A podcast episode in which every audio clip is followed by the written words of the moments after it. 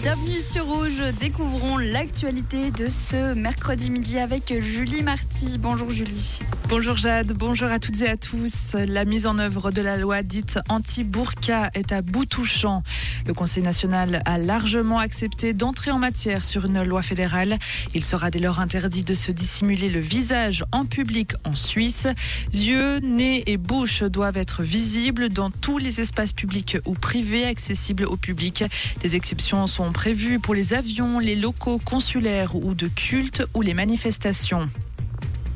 Les sénateurs soutiennent le développement du réseau routier en Suisse. Le Conseil des États est entré en matière aujourd'hui sur les montants demandés par le Conseil fédéral. Il demandait 13 milliards pour des projets d'extension et d'entretien des routes. Le Conseil national a ajouté 911 millions pour l'axe Levangeron, Coppet-Nyon dès 2023, initialement pas prévu avant 2030. La HEPVO lance un bachelor pour éviter une pénurie d'enseignants. Les premiers cours ont attiré 107 étudiants hier à Lausanne. Cette formation doit permettre d'anticiper une éventuelle pénurie de professeurs chez les 12 à 15 ans. Une tornade dans l'est de la Chine fait 10 morts et des blessés. Plus de 400 personnes ont également été temporairement relogées. Information des médias d'État. Cette catastrophe naturelle constitue le dernier événement météorologique extrême à frapper le pays. Et puis en hockey, 6 à 1 pour Lausanne. C'est le résultat de ce premier derby lémanique entre Lausanne et Genève.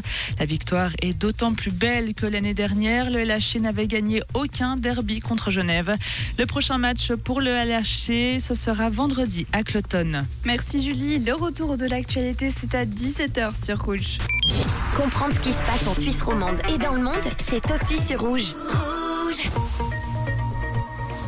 Une journée plutôt agréable nous attend. Il fera ni trop chaud ni trop froid. Si vous êtes un petit peu frileux, je vous conseille quand même de sortir la jaquette si vous marchez à l'ombre. Pour les températures, il fera maximum 24 degrés dans la région de Genève, 21 à Lausanne, ainsi qu'à Blonay, 22 degrés dans la région d'Opan et on descend un petit peu à la vallée de Joux où il fera 19 degrés. Il devrait tout de même y avoir quelques nuages aujourd'hui ainsi que du vent qui ne devrait pas dépasser les 10 km/h. Et puis cette nuit, il faut s'attendre quelques gouttes de pluie aux alentours de 23 heures dans la région de Genève, Nyon, ainsi qu'à la vallée de Joux et à Valorbe.